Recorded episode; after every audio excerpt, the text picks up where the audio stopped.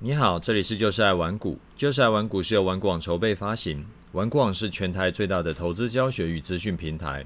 成立 Podcast 是为让更多投资人可以接收到正确的投资观念与技巧，成为市场赢家。我是楚狂人。上一集啊，我介绍老渔夫当冲社团，说这三年来的示范单啊，几乎每个月都赚钱，扣除手续费以后呢，每个月获利高达四万五千元。而且早上九点半以前就可以搞定，早上没空呢，也可以晚上做夜盘，听起来很完美嘛。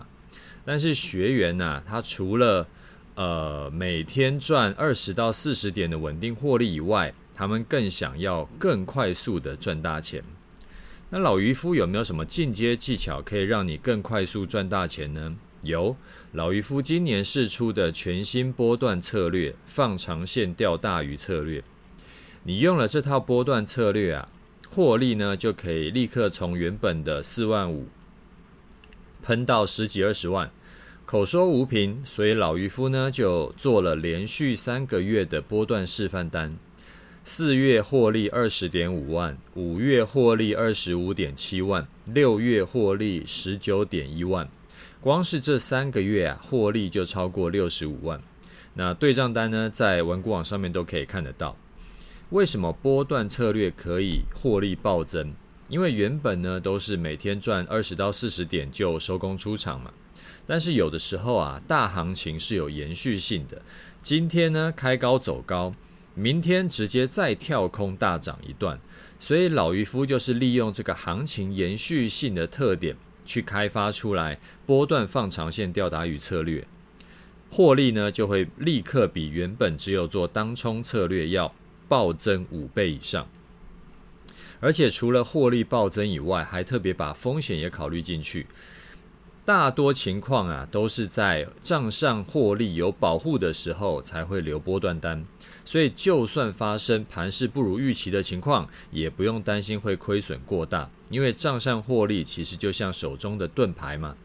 遇到逆境的时候呢，就会先用盾牌挡着，基本上不太会伤到本金。所以，全新的放长线钓大鱼策略呢，是一套进可攻、退可守的完整波段策略。你这一次加入社团，可以不用另外付费就可以获得。对，没有错，这一次特别加码的是每个月都可以多赚十几二十万的波段策略，算是老渔夫给新学员的大礼物。原本啊，只有波段，呃，只有当冲策略就是现在的价格，现在。另外再加上获利成长五六倍的波段策略呢，还是这个价格，这明显的已经物超所值到不合理了嘛。所以这一次推广期结束，还能不能维持现在的价格，我就不不敢保证了。老渔夫的当冲社团推广期限啊，限时优惠两万九千八，还可以分十二期的零利率，现在就入手。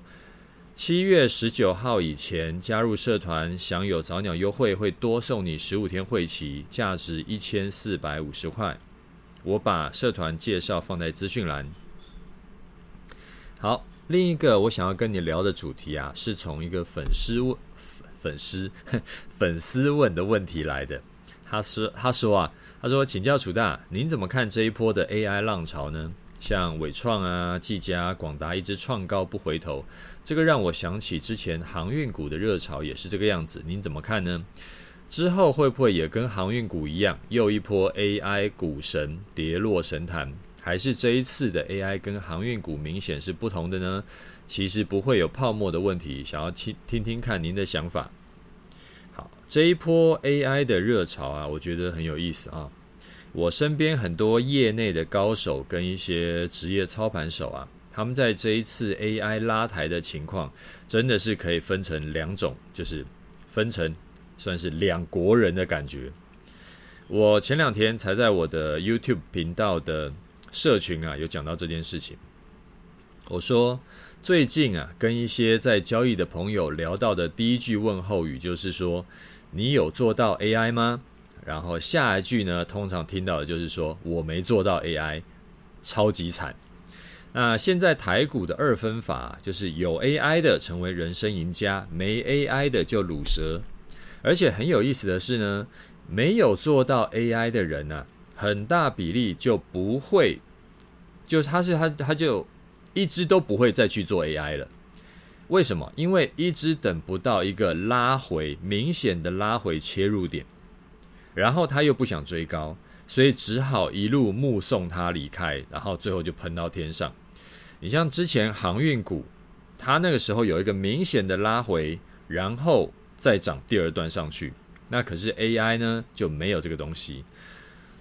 那手中的股票啊，不管是营收开的再好、再多的利多，但是因为资金全部都是在 AI 相关族群里面嘛，它就是不流过来，所以就是不会涨。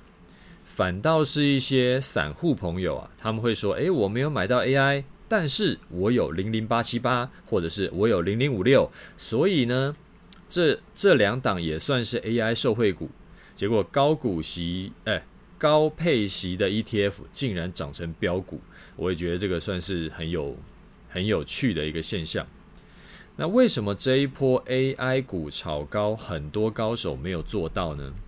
其实很简单，因为啊，当这些高手把这些沾到边的、沾到 AI 边边的这个股票拉出来，深度检视的时候，就发现说，其实啊。AI 伺服器只占公司的营收一小部分，可能就是三趴五趴而已，有到什么七八趴的都算是已经很高了。所以其实只占营收的三趴五趴根本就没有什么大影响。好，我们举个例子哈，假设一家公司啊，它的营收一年是一千亿好了，然后它一年的这个净利是五十亿，所以。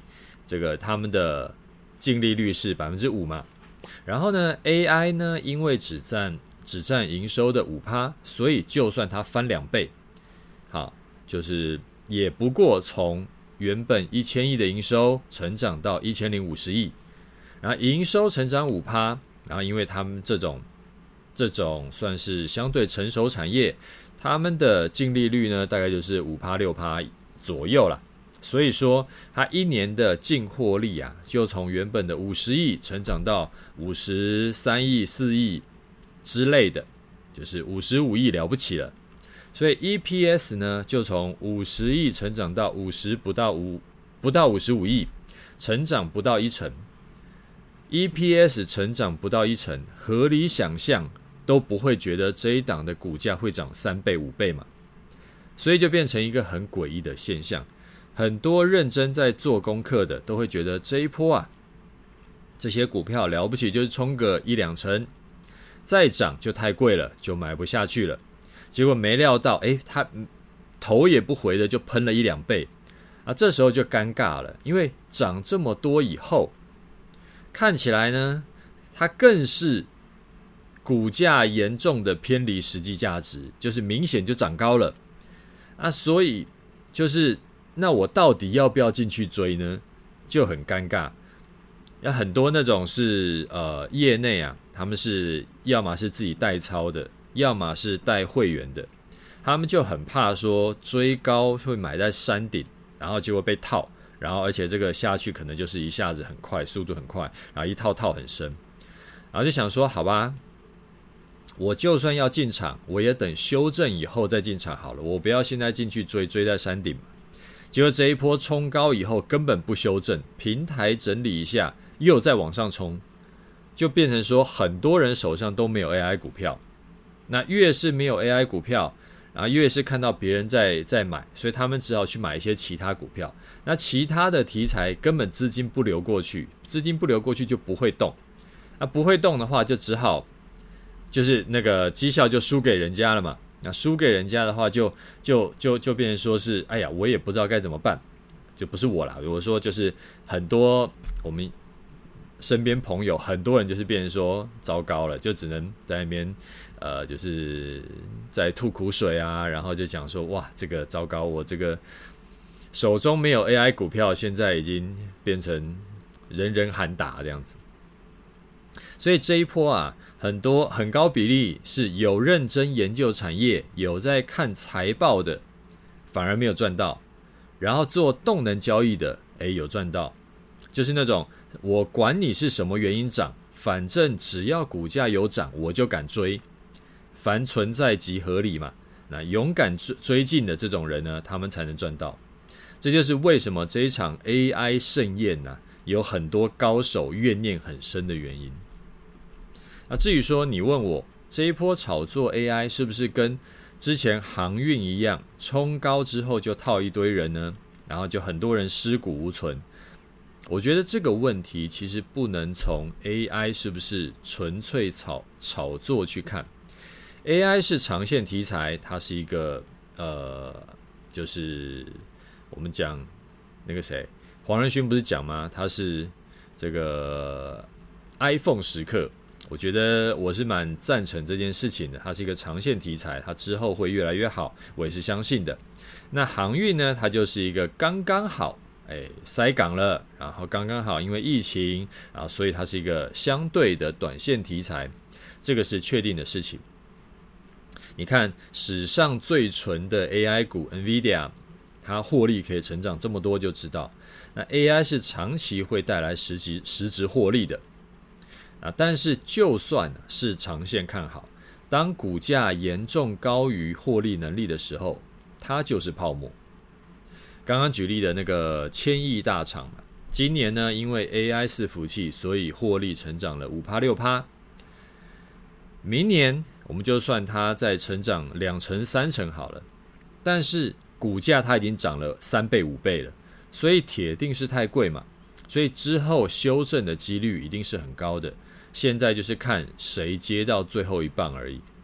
不过股市啊，从来都不是可以用理性分析的地方，尤其是短线。所以你不要听我说，现在很多被炒高的 AI 题材股之后都会修正。都会均值回归，所以你就冲进去空它。逆势空强势股票是非常非常危险的事情，真的非常非常危险。讲多少个非常都都不夸饰，它就是非常非常危险的事情，因为你可能会被嘎到赔很多很多倍。那尤其如果你还开杠杆去空，那真的是很可能会被一波带走。所以说，千万不要这样干。看法跟实际操作是两回事，你看好 AI 还是看坏 AI 是一回事，该进场、该停损都还是要照你的原本设定好的进出条件去做。而且话说回来，除非你也跟我那些业内的朋友一样，他们必须要顾全会员，必须要跟别人比绩效，不然台股有这么多档。甚至有这么多种，就就算你不做台股，你是做其他的商品，有这么多种商品，你真的不是一定要冲那种已经涨了三五倍、七八倍的这种 AI 股，因为风险真的很高。像我自己就看很开，因为我没有要跟我的同业去比绩效嘛，所以我依然是没有买题材个股，我就继续抱着我的终极投资组合跟指数的 ETF。那中期波段呢，就是有符合条件，有符合进场条件我才进场，没符合我就空手观望，用我原本的节奏来操作。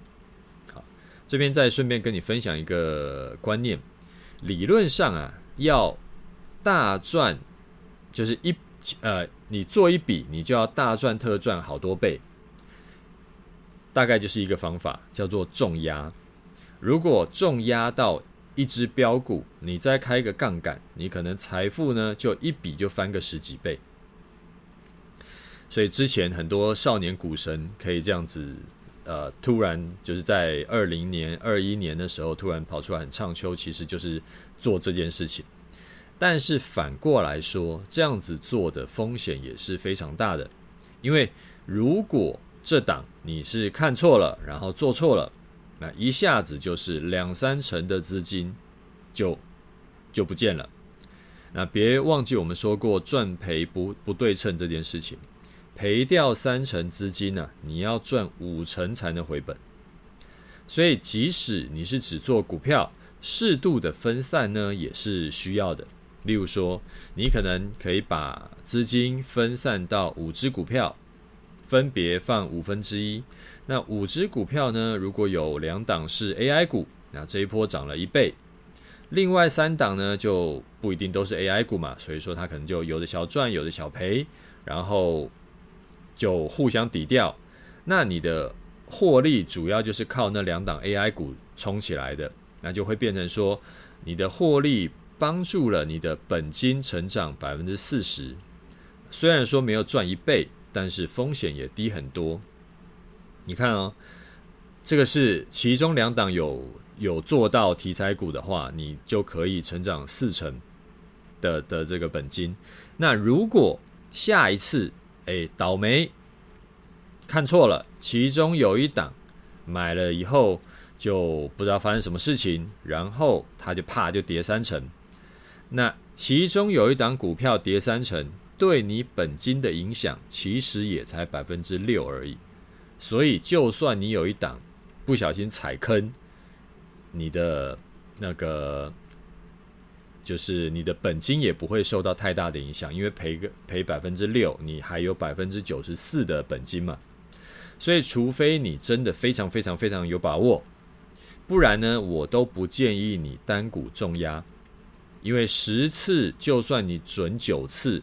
只要有一次你中招了，那你可能就毕业了啊！就算没有毕业，重伤然后断手断脚赔个五成资金也是很有很有可能发生的。好，最后一个想要跟你聊的事情呢，是我平常在节目中就时常在跟你讲的一个观念，就是啊，你的操作交易一定要有一套策略嘛。那一个好的策略可以让你在交易的时候有一个。有一个依循的准则可以走啊，至少不会说因为突然发生一个什么事情，突然发生一什一个什么状况，然后你一下子不知道该怎么办，那盘中才在想该怎么办的，基本上都很危险，你就眼睁睁的，就是只能就是错过该停损的时最好时机，或者是该停利的机会。啊，我想老听众一定都已经知道了，但是如果啊。我要讲的是另外一件事情，这件事情你呃，就是原本的事，原本刚刚讲的东西你都知道了。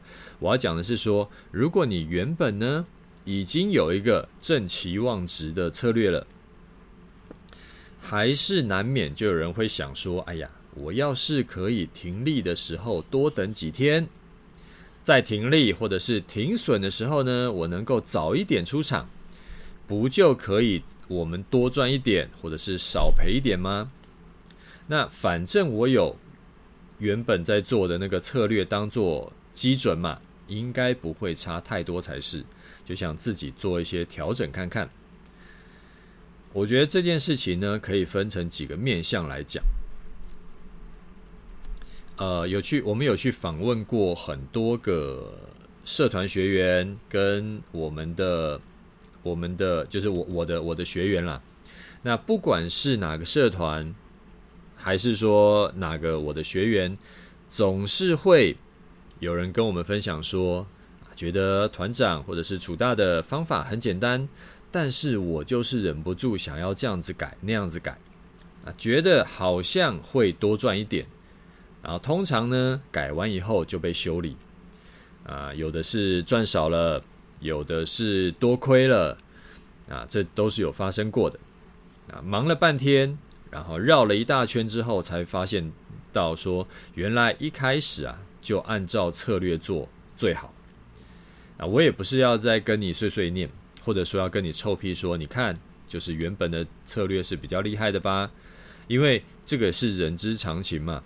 过程中，诶，就是你在做这件事情，自己去尝试优化的过程中，你能够学到一些经验，其实也都是很珍贵的。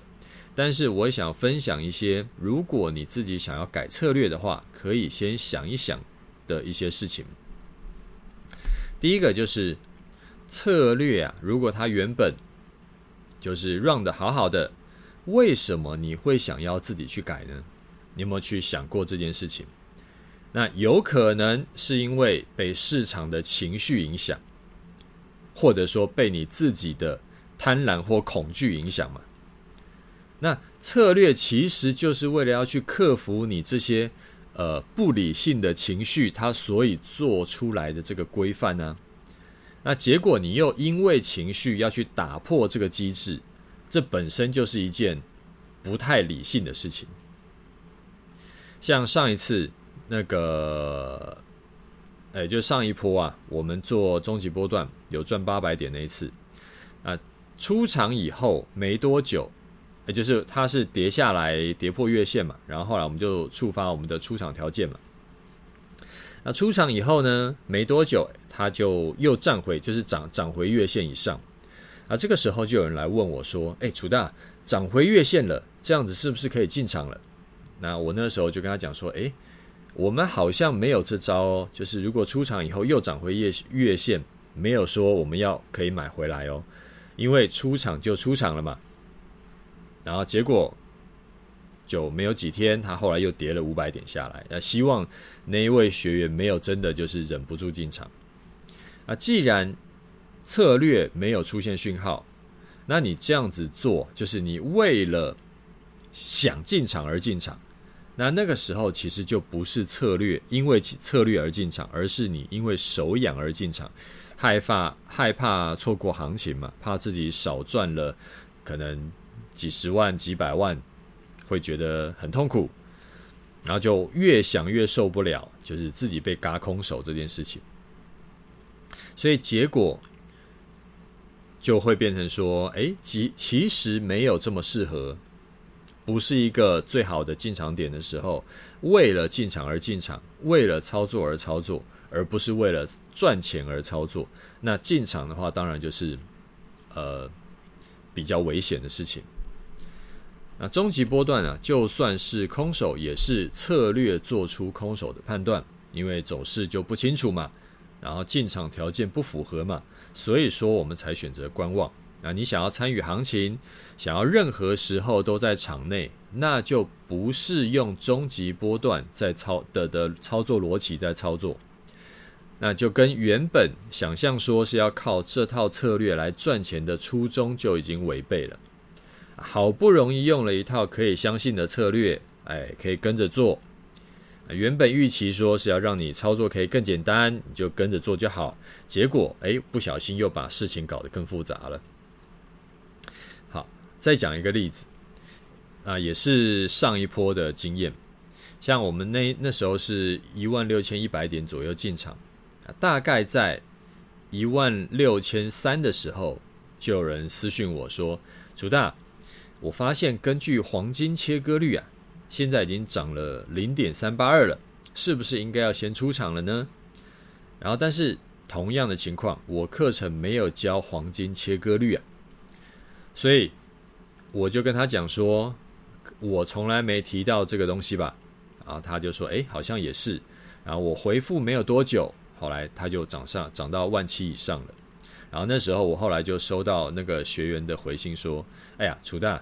你是对的，所以我不应该去看，就是，呃，因为去看了黄金切割率，所以说想东想西这样子。那我也不是说我的策略百分之一百正正确嘛，那我们有时候也是会吃停损，像这一波就吃停损。但是重点是我的策略决定进出场点都是用同一套逻辑来判断的，所以说我的策略不会互相矛盾。不会说，诶，我现在同时应该做多，又应该要做空，不会有这种事情。你要想哦，不管是我或者是其他团长的策略，为什么可以教得这么简单？相对简单，我们学过很多很多方法嘛，或者是自己就用过很多很多方法，那知道很多技巧、指标啊什么什么的。要讲四十八小时，要讲九十六小时，甚至要讲四十四百八十个小时，其实都是可以做到的。就是要把我全部会，我之前有讲过，如果要把我全部会的东西全部跟你讲清楚，我觉得讲几百个小时应该都是都是可以讲到的。但是为什么只讲这些，只教你这些，就是为了要你不要去想太多，你跟着做就好。我觉得这个比所有东西全部打包塞给你，然后让你自己去判断要用哪招，要更有意义。那把四十八小时的课程浓缩到只剩下三个小时，不是说我藏了四十五个小时的招，而是因为我觉得可能有一些东西不好用，所以我就把它省略掉。那要么是不够清楚，要么就是需要很多经验来判断，其实并不适合新手，所以我就直接把它删掉。那你不要说自己又把它加回去，就好像我我当然会知道什么是黄金切割率嘛，什么零点三八二啊，零点五、零点六一八嘛。那我当然知道波浪理论，但是我在课程里面完全不提这个东西，就是因为我知道这个东西啊。其实主观判断的这个成分很高，什么时候要用，什么时候不要用，什么时候要怎么用，它其实非常吃经验。那学员呢就很容易会搞混，所以我就直接删掉不讲，因为我之前就讲过嘛，课程，诶，它的目的就是我我我我开发这个课程的目的不是在显示我自己厉不厉害。而是在把你教会，让你可以复制。所以说，主观成分太高的东西，你不可能复制的东西，我就直接不要提。好，做个结论，就是你如果呢想要多赚一点，你可以用别的商品、别的策略赚，别的策略来赚。你不要想说从从一套策略去魔改。啊，然后也要避免啊，把策略搞混这件事情。不要想说一个策略、一个账户搞到无懈可击。你像我们举个例子哈，牛排很好吃，炸鸡很好吃，蚵仔面线很好吃，分开吃都很好吃。但是你把它全部和在一起的话，它就会变成喷。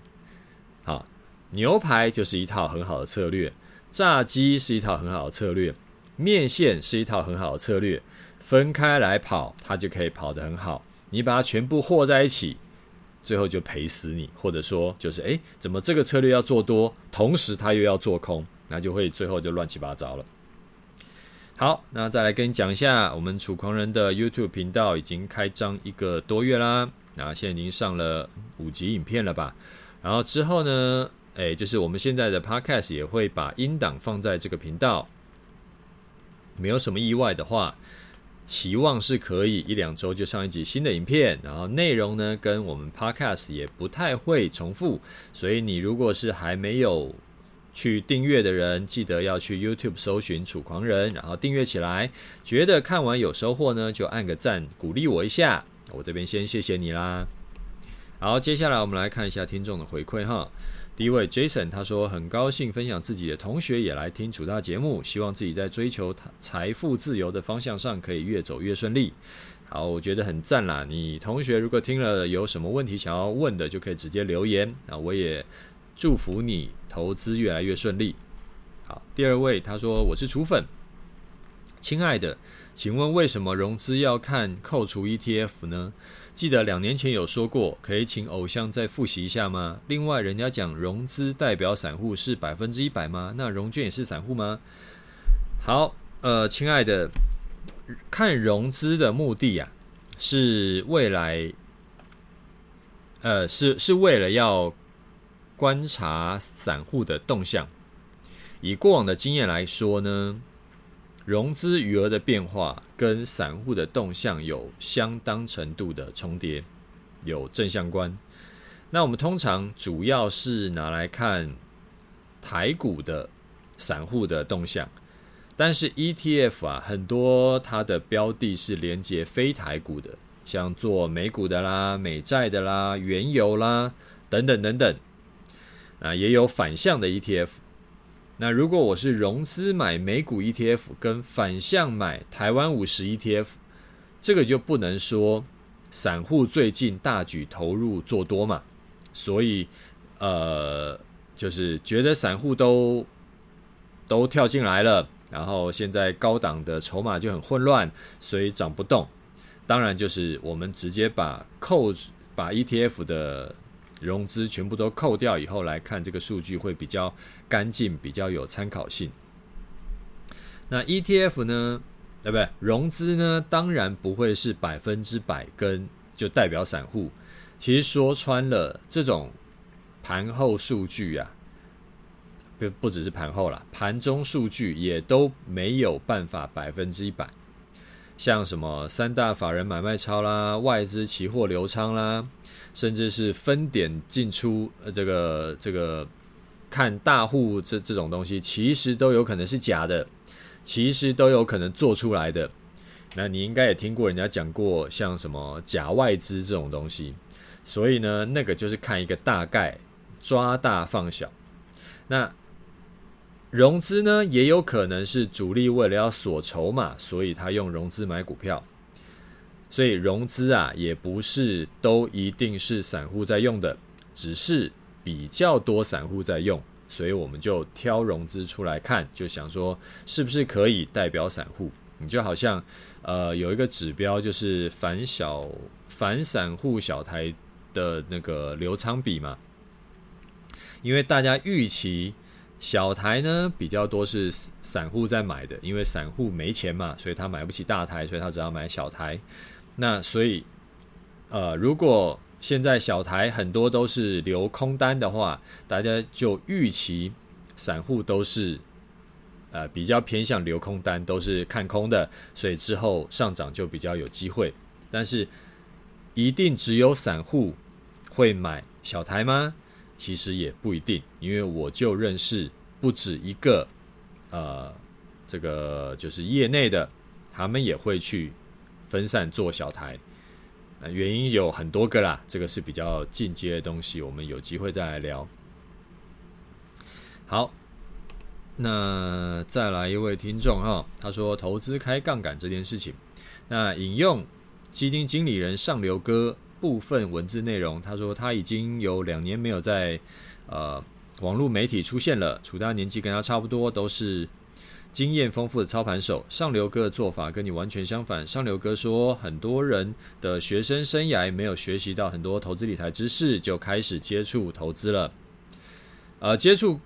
开始接触投资理财的时候，程度都很差，对商品不熟悉，加上把投资当成赌博，所以导致多数人的理财啊，反而是亏钱多于赚钱的。更惨一点的个案，几乎都是开杠杆的。我的前同事呢，十年蒸发三次一百万，主因就是融资下去买股票，如果不融资，根本不会死。所以。投资理财的第一大禁忌就是开杠杆。二十五岁的人可以存到一百六十万是蛮不容易的，多少人到四十五岁还没有存超过一百万？但是只要一波投资失利，就可以把你努力好一阵子的成果一次抹除。投资有风险，我们无法要求投资完全不亏钱，但是如果进行合理投资，不开杠杆，不多冒风险，了解投资标的，买在合理价位，就可以把亏钱的风险降到最低。好，这位同学呢，我觉得你没有看懂我在讲的东西啊。上流哥跟我讲的完全是两码子事。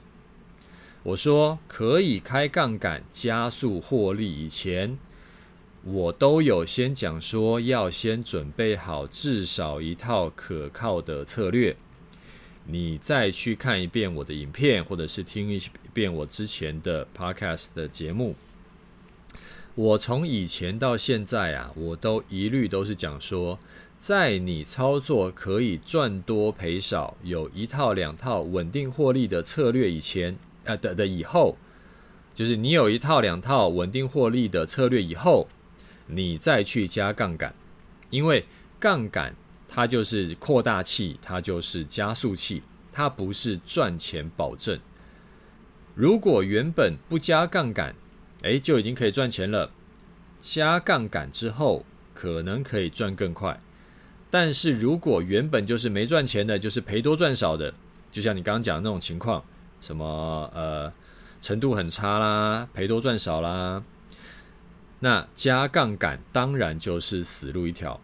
所以投资理财第一大禁忌不会是开杠杆，而是乱做一通。加杠杆只是帮助他加速死亡而已。那如果他没有加杠杆，但是他原本就在乱做一通，那就算他没有加杠杆，他也是赚不到钱，只是从快速死亡变成慢慢死亡的差别而已。啊，所以你误会我的意思了。这个可能再去看清楚一下。好，最后呢，我们来看一下盘势哈。这一次我们多单呢、在七月十三号大盘十二点的时候，当时呢，大盘价位在一七二零三啊，高于一六九零零，符合我们第二个出场条件，所以这一笔空单我们就认输停损出场啊。这一笔空单呢，从大盘在一六七七的时候进场，到一七二零三出场，亏损了四百八十六点，我觉得非常靠北，因为把上一笔赚的赔回去一半多。那今年呢，感觉不太顺，从去年年底到现在已经吃了三次的停损，然后只赚了一次嘛，所以总共亏损高达五百多点。那亏五百点，这个到到底是算多还是算少呢？我觉得要看跟什么比啦。例如说，如果你是今年开才开始做单的，那当然亏五百点就很多嘛。但是如果你是近三年啊、跟近三年我们获利示范单获利上万点，或者是跟去年呢，我们的示范单就已经赚了三千多点比啊，似乎就好像还好，五百点就还好。那如果你是 all in 做，亏亏五百点，当然就很多，因为我这个应该是血亏了。那如果说你是占多策略操作的一小部分，那似乎就还好。今年的情况，就我自己啦，今年的情况跟去年完全不同。去年呢是终极投资组合跟存的指数 ETF 是亏钱的，但是终极波段大赚钱。那今年就完全相反。终极波段吃停损，然后投资组合跟 ETF 大赚钱。那唯一相同点是，今年跟去年总结都是赚钱的。那为什么可以总结都是赚钱的呢？因为去年是这样，去年投资组合跟 ETF 赔的钱呢，是比终极波段赚的三千多点获利要少啊。所以说，终极波段赚的呢是足以去 cover 那个投资组合跟 ETF 赔的钱。所以去年总结总计是赚钱的，那今年呢？我们终极波段是亏了五百多点嘛。那可是终极投资组合跟 ETF 赚的钱是比那个终极波段要多很多的，所以今年总结也是赚钱的。所以去年是终极波段赚三千多点，今年是赔五百多点，所以最后的那个影响啊，就是无论多头空头。那我觉得两三个可以长期赚多赔少的靠谱的策略同时跑，我觉得就是一个比较可以让人好好睡觉，然后资产持续累积的方法。